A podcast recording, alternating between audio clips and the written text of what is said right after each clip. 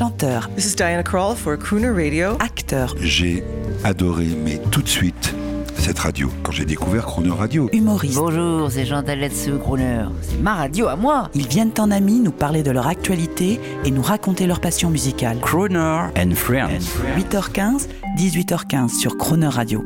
À l'affiche à Paris dans le Cercle des Poètes Disparus au Théâtre Antoine, retrouvez le comédien Stéphane Fraisse au micro de Jean-Baptiste Tuzet. Bonjour Stéphane Fraisse. Bonjour. Nous sommes au Théâtre Antoine à Paris. On est une semaine ensemble. Le, ah, le Théâtre Antoine, le théâtre des menus plaisirs du roi. Avec ensuite, j'ai étudié Jacques Weber, Francis Huster, Jacqueline Maillan. Vous qui, a- qui êtes sociétaire de la comédie française. Pensionnaire. Je, Pensionnaire. je suis parti au moment où ils allaient faire euh, l'acte fatal de me nommer sociétaire, qui m'aurait bloqué 10 ans aux Français. Ah, mais vous êtes mieux là. Non, mais c'est-à-dire que le français, c'est un endroit merveilleux aujourd'hui. Aujourd'hui, et depuis quelques années.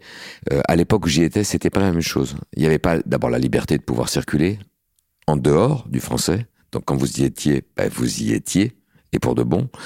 Et puis, euh, et puis, euh, vous savez, c'est comme tout. Mon spectacle, ce qui tient aussi beaucoup, euh, enfin, ce qui fait la réussite de ce moment, c'est l'alchimie incroyable entre des êtres, c'est-à-dire entre de très bons acteurs, mais surtout entre des êtres qui sont, euh, d'une, encore une fois, je l'ai dit hier, d'une bienveillance, d'une, d'une, d'une curiosité pour à, l'autre qui est rare. Et, et, et, et voilà. Donc. À l'époque où j'y étais, c'était pas, voilà. Donc c'est pour ça que j'ai pas été sociétaire. Alors, pour parler d'avant et de maintenant, je voudrais vous dire que la philosophie de Croner Radio, vous qui nous écoutez, la philosophie de Croner Radio, c'est prendre le meilleur du passé pour mieux l'inscrire dans l'avenir. C'est quoi pour vous le meilleur du passé? Est-ce que vous êtes nostalgique de certaines choses? Non, je suis pas nostalgique dans le sens où, je ne fais pas un, événement d'un souvenir. Mais il est évident que, comme tout le monde, je me nourris des choses qui m'ont fait grandir. Vous savez, je me rends compte, c'est comme la transmission, c'est comme l'éducation. On ne sait pas très bien ce qu'on transmet à nos enfants. Et parfois, ce ne sont pas les choses les plus spectaculaires qu'ils retiennent. Et vous le voyez plus tard. Quand ils grandissent, c'est que tout d'un coup, ils vous disent, euh, quand ils sont loin de chez vous, ils vous disent, tu sais que j'ai refait la recette de pâtes que tu m'avais fait quand j'avais 8 ans et que j'avais- t'avais dit, papa, j'adore ces recettes. Madeleine de Proust. Voilà, alors c'est peut-être ça, en fait, euh, ce que je retiens du passé. C'est ce que le futur me fait voir de ce passé. Et dans ce schisme entre l'ancien monde et le nouveau monde, l'ancien monde, les hédonistes dragueurs dont vous n'avez jamais fait partie parce que vous êtes trop jeune et puis parce que c'est pas votre mentalité, les jeunes wokistes, vous vous situez où? Et est-ce qu'on peut pas réconcilier ces deux mondes en deux mots? Vaste question, je sais pas, je, je, moi je suis pas du tout wokiste. Pour vous dire la vérité, je ne, je, je, ne partage pas du tout cette philosophie. Euh, je veux me laisser la liberté de pouvoir jouer un noir, de pouvoir, euh, euh, de pouvoir être légitime euh, dans une culture qui n'est pas la mienne si je dois l'interpréter, euh, sans être montré du doigt parce que je viens tout d'un coup de pénétrer euh, un ghetto qui dans lequel je, je n'ai pas ma place. Euh, je, je suis un peu gêné par cette philosophie-là. Je, je, je, je, je- je comprends de là où elle est née, je comprends le besoin qu'elle a eu de naître, mais je, je vois aujourd'hui la, la place qu'elle prend et surtout comment elle est interprétée. Et moi, je ne partage pas ça. Non. On écoute un son de l'ancien monde. S'il y a un genre de type qui mettent les nerfs en plot, c'est ceux qui sont toujours à se vanter de faire ce qu'ils veulent avec les femmes. Ces types-là, ils me saoulent. Parce que justement, ceux qui tombent les filles comme des mouches, ils en parlent pas. Un mot sur la chasse aux prédateurs actuellement qui frappe le monde du cinéma. Juste un mot. C'est dangereux, justement, parce que je pense que quand on fait, quand on commence à faire le, le procès, comme euh, on vient de le voir avec Judith euh, Godrèche de Jacot ou de Doyon ou de gens comme ça, on fait en même temps le, le procès d'une époque. Donc, euh, je pense que c'est plutôt à ça euh, qu'il faut s'intéresser, c'est-à-dire à, regarder ce qu'a été cette époque. Et aujourd'hui, peut-être regarder aussi ceux qui font le procès à cette époque et essayer de comprendre ce qui se passe.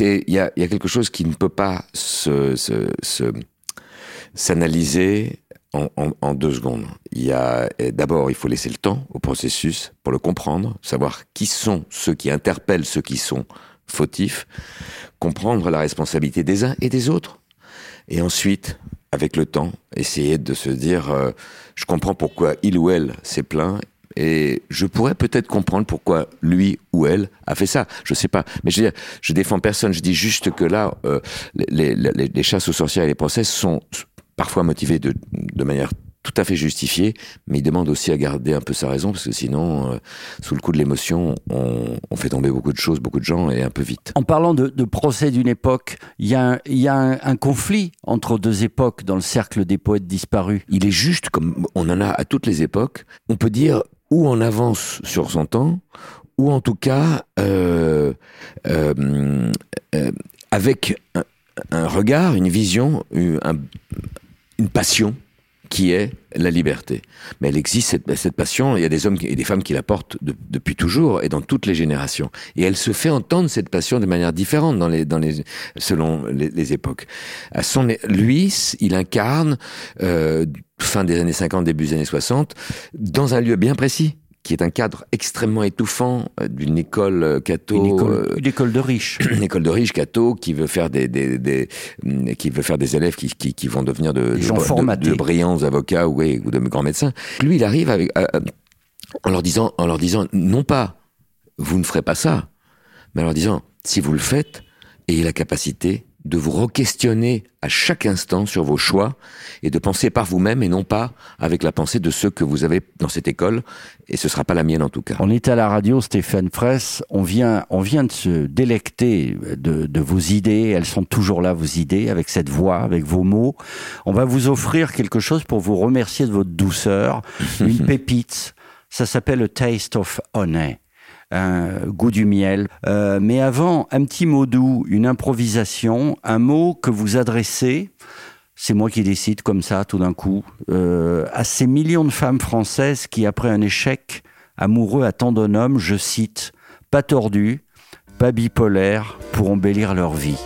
Avant d'entendre cette chanson, un petit mot de votre part, une petite improvisation. Un mot? Vous pouvez leur parler. Un mot. Patience. à demain. À demain. Winds may blow over icy sea. I'll take with me the warmth of thee, a taste of honey, a taste much sweeter than wine.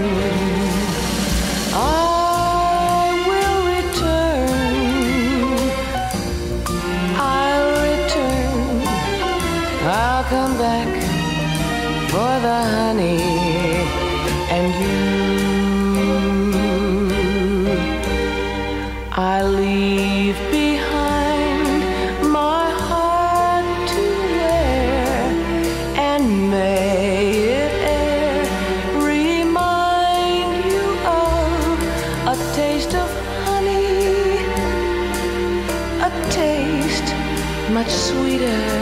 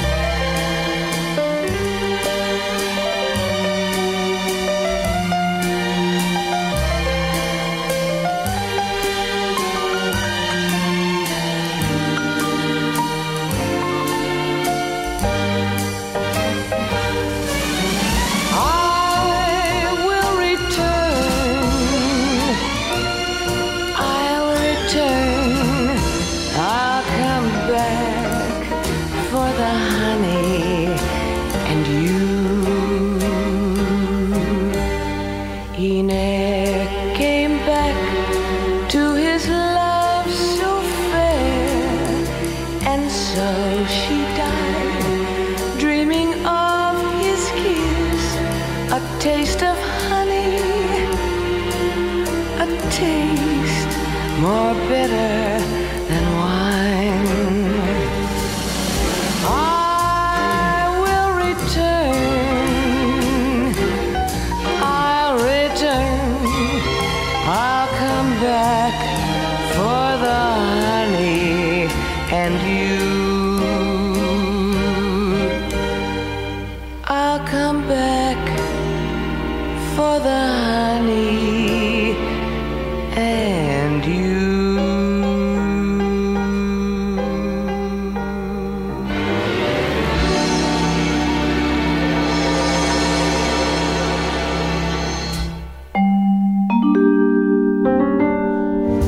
Demain à 8h15 et 18h15 dans Croner Friends, vous retrouverez Stéphane Fraisse. L'intégralité de cette émission est maintenant disponible en podcast sur chronoradio.fr.